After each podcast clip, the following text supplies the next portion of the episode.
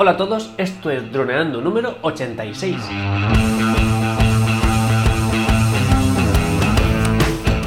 Bienvenidos a este lunes 3 de diciembre al podcast de temática dron en el que aprenderás a ganar dinero con tu dron. En el programa de hoy tenemos un estudio aeronáutico de aeronavegabilidad, nada más y nada menos. Pero antes que nada recuerda que nos puedes contactar por Facebook, vía web en droneando.info o vía mail en contacta.droneando.info. Un día más, aquí estamos. Yo soy Cayetano Solano, vuestro piloto de drones favorito. Y aquí tengo a mi amigo y compañero Dani Durán, eh, especialista web y en proyectos digitales. Hola Dani, ¿cómo va esta semana ya este mes de diciembre? Hola Calle, madre mía, ya llevamos unos bastantes programas, ¿eh? Desde el viernes 1 de junio que salimos, imagínate. El, el, décimo, el de presupuesto para ser un piloto de dron, que hicimos ahí en nuestro capítulo 10, y ese sacamos los 10 primeros. Te acordarás que hicimos 10 para que tuvieran un buffer nuestros oyentes, para que no se quedaran sin material. Y nada, pues que junio, julio, agosto, septiembre, octubre, noviembre y diciembre. Seis meses, ¿no? Sí, ni más ni menos. Madre mía. Y nada, pues ya aquí pasando frío, aquí en Barcelona. Ya me hace falta el batín, la manta, la chimenea aquí al lado. y nada, pues a ver, un estudio aeronáutico de aeronavegabilidad, que he estado aquí cinco minutos para decirlo bien. Que tampoco es tan difícil, pero bueno, mis habilidades como lector pues no son muy... Y nada, eh, ¿cuántos estudios de torno nos quedan? Porque ya llevamos unos cuantos. ¿O esto es diferente? Preguntas a esa. Ah, esto no lo es de siempre, esto es, diferente. Este es el. Claro, esto es la parte del, cuestionario que hay que meter en este estudio aeronáutico, ¿no? El estudio aeronáutico de aeronavegabilidad, vamos a intentar decirlo las mínimas veces posibles, se compone básicamente de tres partes. Es un documento, eh, Word, bueno, que tú pasas en PDF, pero bueno, un documento de escritura, en el primer momento tienes que explicar un poco la metodología que vas a utilizar, que es la que te pone a esa, es decir, tú tienes que coger la de, la que te propone a esa y tienes que explicarla en tu documento, es decir, eh, vamos a poner situaciones diferentes de vuelo, vamos a establecer un, valor de índice de riesgo, si ese valor nos da negativo o rojo, vamos a poner factores mitigadores para que nos dé un, un valor residual menor, para que sea una operación segura, ¿no? que es lo que hemos estado haciendo los últimos programas con, los planes de vuelo. Luego hay que poner los planes de vuelo, es decir, pues este caso, este forma, esta operación, ¿qué pasa si mm, pierdo la señal? ¿no? Pues, y, hacemos, y aplicamos la metodología. Y la parte final, que es la que vamos a hablar hoy, es un cuestionario, de preguntas que nos plantea ESA, que más que nos plantea esa, eh, a ESA porque le interese saber nuestra opinión, ellos eh, las plantean para que nosotros nos las planteemos a nosotros mismos. Son, preguntas que ellos ponen, pero que son preguntas que nos tenemos que hacer nosotros para aumentar la seguridad de, las operaciones. ¿no? Entonces, no vamos a verlas todas porque eh, son, son bastantes, son como 26 puntos y en algunos de ellos hay varias preguntas, entonces son muchas. Pero sí que vamos a dar alguna pincelada por encima de las que nos han parecido más interesantes. Y si luego eh, estas preguntas de este cuestionario está público en, aesa.es, si alguien tiene inquietud de saber eh, qué pusimos nosotros en, una determinada pregunta, pues solo nos lo tiene que pedir y nosotros vamos, la buscamos y contestamos enseguida. Así que bueno, básicamente nosotros eh, vamos a entender un poco por dónde van las preguntas para que veamos cuál es la intención de esa. Por ejemplo, la número 2, empezamos con la número 2. Eh, aquí ya esa nos pregunta un poco, le preocupa la duración o el sistema que tiene nuestra aeronave para mantenerse en el aire en cuanto a batería, combustible, etc. Entonces, por ejemplo, dice, ¿hay un indicador que, que, indique, valga la redundancia, el nivel de combustible o nivel de batería? Esta pregunta a lo mejor es un poco tonta, sí, tal cual, porque dices, pues qué tontería, porque cualquier mm, Phantom o cualquier Mavic lo tiene, sí, pero a esa siempre piensa, o desde, el principio siempre eh, pensó, en que tú tuvieras una, una chatarra de dron, ¿no? Que tú pudieras hacértelo y que a lo mejor tú lo haces y no piensas en esto, no piensas en, que el dron nos indique eh, cuánta batería le queda, ¿no? Eh, esto, por ejemplo, cuando cuando construimos nuestro, nuestro dron de carreras en, en clase, no tenía un indicador tal cual.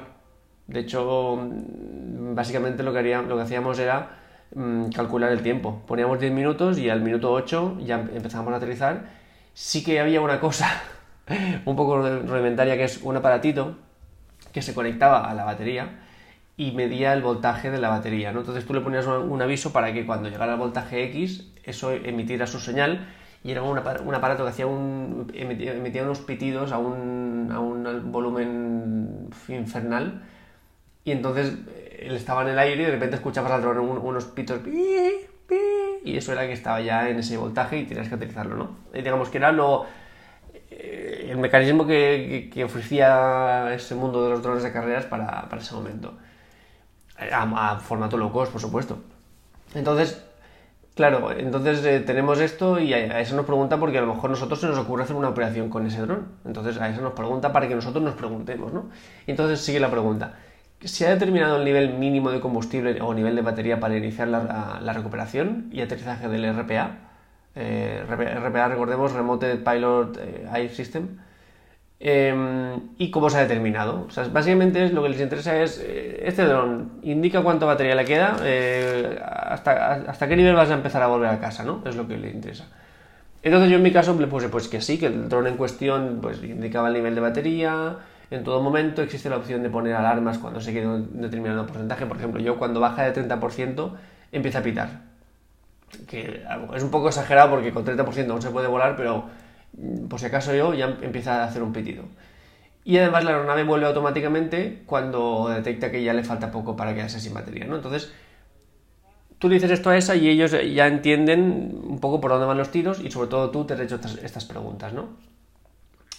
Así que básicamente eh, de este palo van a ir todas. Por ejemplo, la número 5 ¿Qué características de diseño presenta el sistema, es decir, la aeronave en sí, para evitar la pérdida de radioenlace? ¿no? O sea, para que no, para que no pierdas el contacto, o sea, el, control de, la, aeronave. Esta pregunta es lo mismo, o sea, si ella supiera que tenemos un Phantom 4, son preguntas un poco, no estúpidas, pero bueno, un poco innecesarias. Entonces, te las hacen para que tú te las hagas a ti mismo. Entonces, por ejemplo, aquí le contestamos que sí, que esta aeronave tiene canales consecuencias y paralelos para evitar cortes con las comunicaciones durante el vuelo. Eh, transmite, bueno, aquí las frecuencias un poco, un poco técnico, las frecuencias de 2,4 GHz eh, y que esto aporta un alto alcance de transmisión de, radioenlace y bueno, lo que, lo que ellos garantizan es que, garantizan que es 3 kilómetros de, distancia con el dron y que será, esta distancia será muy superior a lo que solemos alcanzar en operaciones aéreas. Normalmente no vamos a operar, bueno, no vamos a hacer una operación a 3 kilómetros de, distancia, ¿no? Entonces, de esta forma, eh, pues esa tiene un poco de constancia de lo que, de lo que puede hacer nuestro ¿no? No sé, Dani, tú cómo lo ves y qué, es lo que más a ti te interesaría o dónde harías tú más hincapié, viéndose un poco las preguntas por encima, no sé. Bueno, pues lo que comentas siempre, pues tener en cuenta que qué tipo de, a qué tipo de proyecto nos podemos enfrentar dependiendo del dron que tengamos. En este caso, pues tú tienes un DJI Phantom 4, entonces pues te dice, a ver, bien, yo no sé qué dron tiene, pero para volver a casa o para esta situación. Entonces, pues como bien dices, pues te hace recapacitar y pensar un poquito, a ver, pues esto va a ser peligroso, no va a ser peligroso, lo voy a poder hacer, tengo que tener algo en cuenta. Entonces, pues, no sé, parece necesario, ¿no? Sobre todo necesario. Claro, algunas preguntas sí que son más específicas, como por ejemplo esta que nos habla de la número, bueno, el apartado 7 es todo apartado dedicado al GPS. Por ejemplo, en la 7.1 nos dice que cómo se comporta el sistema ante una pérdida de GPS. Que a lo mejor esta sí que es un poco, hay gente que no lo sabe. Eh, entonces, bueno, básicamente, si no tiene suficientes GPS, si no tiene suficientes satélites, no despega. Mm, o sea, no te deja despegar. En modo P, que es el modo de, vuelo con, GPS. O sea, el, el Phantom tiene tres modos, que es el modo P, que es el modo GPS. Eh, luego tiene el modo S, que es el modo Sport, que es con GPS, pero a mucha más velocidad, mucho, mucho más eh, brusco todo. Y luego tiene un modo ATI, que es modo sin, sin GPS, es decir, el viento mueve el dron con, con todo lo que eso conlleva. Entonces, si el dron no tiene suficientes GPS, o sea, suficientes satélites, no despega. Y si esa pérdida de satélites se produce ya en el aire, que a veces puede pasar, eh, primero te avisa bastante, te dice, uy, hemos pasado del modo P al modo ATI, así que cuidado. Y luego que eh, lo que hace es se queda parado lo máximo posible, buscando ya satélites, ¿no? Entonces, bueno, pues toda esa no necesitas saber. Y luego, eh, ¿qué método se sigue para evaluar la intensidad de señal de GPS, ¿no? Y si se ha fijado un, número de satélites mínimo, pues sí. como sabéis, en la misma DJI Go nos aparece como una, una barra que nos dice, wow, a tope, los satélites están a tope, o no, o está a la mitad o bajo. Entonces tú ya sabes cómo tienes la, la, intensidad de la señal. Y luego hay un número mínimo que es, en, en, este caso, de 8 satélites, hasta que no tiene los 8 no despega. Y que, bueno, tú aparte puedes poner más eh, o menos, bueno, menos no, puedes poner más. Es decir, bueno, yo hasta que no tenga 10 no despego, ¿no? Entonces, pues, por ejemplo, en este caso, pues, tema de GPS lo dejas ya más que claro a esa para que ellos sepan que tú puedes operar con, con seguridad. 8 satélites es muchísimo. Eh, si tú le garantizas a esa de que en cada operación que vayas a hacer se van a tener 8 satélites como mínimo, pues ya le estás dando muchas garantías.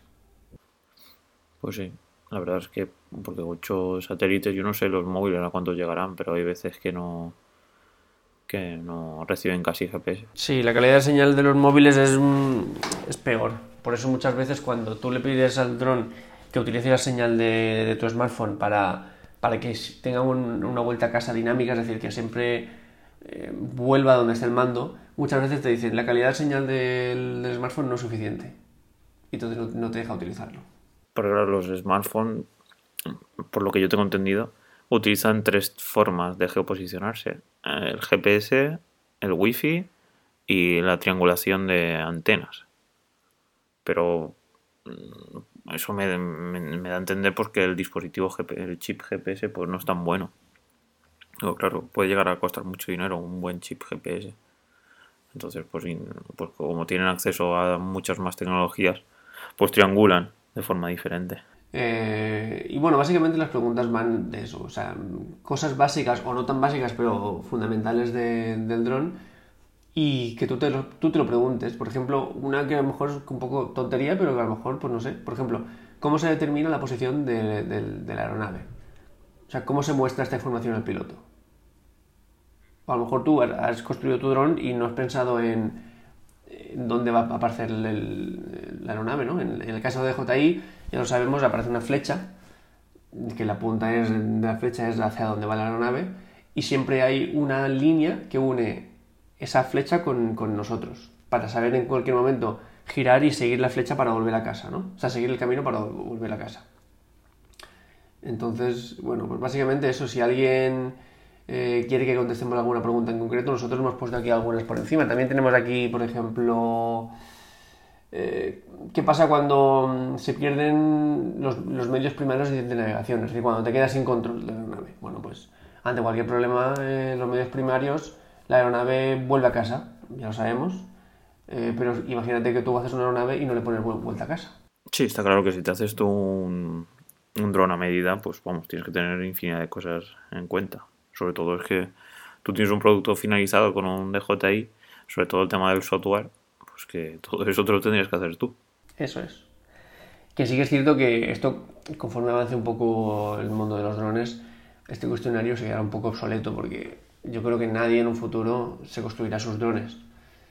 Pero bueno, ellos, como siempre, han, se han puesto en lo peor. Es decir, uy, aquí la gente va a empezar a construirse sus drones, nosotros damos la pasar el filtro con el cuestionario y que ellos mismos vayan eh, añadiendo y quitando lo que necesiten, ¿no?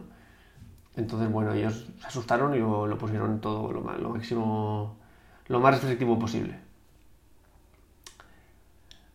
Así que lo dicho, si alguien quiere que contestemos alguna pregunta, nos la envíe, nosotros la contestamos enseguida. Por lo demás, eh, yo creo que cerramos el capítulo ya de planes de vuelo y de, y de aeronavegabilidad, que es uno de los documentos más importantes que tenemos que entregar a ESA y que más tiempo requiere eh, confeccionar. Así que cualquier duda que tengáis sobre planes de vuelo, eh, estudio aeronáutico de seguridad, por supuesto otros más, como manual de operaciones, por ejemplo, que no hemos hablado del manual de operaciones, que es el documento, es la Biblia de los, de los pilotos de drones, y lo que más cuesta de confeccionar y también en dinero. Eh, así que bueno, si tenéis preguntas al respecto, solo tenéis que formularlas y, y las contestaremos. Entonces, eh, ¿podríamos empezar a hablar sobre el manual de operaciones? ¿Comentas? Yo pienso que sí, habrá que estructurarlo de alguna forma porque el manual de operaciones es como un manual de instrucciones de nuestra compañía. Entonces, habrá que ver cómo lo, cómo lo, lo estructuramos, pero bueno, eh, para, si eh, cuando yo empecé a. O sea, cuando yo decidí dar el paso a ser piloto, lo que más me costó era hacer el manual de operaciones. De hecho, hay empresas que se dedican a hacértelo por, por una cantidad de dinero. Tocaremos esos temas. Porque al final, pues es eso. Nuestro objetivo es que nuestros oyentes sean profesionales del tema y que se ahorren lo máximo, que tengan ellos los máximos beneficios. Y si tienen tiempo, sobre todo, pues pueden hacerlo. Que luego les interese contratarlo por porque no tienen tiempo o porque es un precio asequible, pues bueno, pero por lo menos que sepan cómo se hace. Así que, ¿nos despedimos? Por mi parte sí, ya nos podemos despedir. Pues nada, chicos, pues ya sabéis, estamos ya diciembre, así que ahí ya viene época después de Black Friday y ya viene la época navideña para comprarse un buen DJI, porque al final es eso, como bien hemos estado diciendo, la conclusión de estos seis meses al final es pues que sí, que te puedes hacer tu drone y pues que puede ser una experiencia increíble, pero con el objetivo de ganar dinero pues puede ser, pues a ver, puede ser lo, pues eso, que a la hora de hacer todo lo que tienes que hacer legalmente, sobre todo este tipo de documentación, pues puede ser un problema. Porque en este caso, pues DJI pues lleva muchos años enfrentándose a todo esto, entonces pues ya te lo da todo, todo hecho. Entonces, pues si queréis ahorrar un poquito pedirle a los reyes que os compren un buen DJI, un buen Mavic o un buen Phantom. O un Spy, si los que tengan mucha suerte. Pero nosotros, pues vamos, seguiremos aquí ayudándoos a seguir siendo unos profesionales con vuestros drones. Y nada, eso, si tenéis alguna duda, ya sabéis, nos podéis contactar por iVoox, que es la plataforma así que más estáis utilizando, o por si queréis, pues el formulario de contacto de la web, ¿vale? Y nada, pues un abrazo y nos veríamos el miércoles. Un saludo. Chao.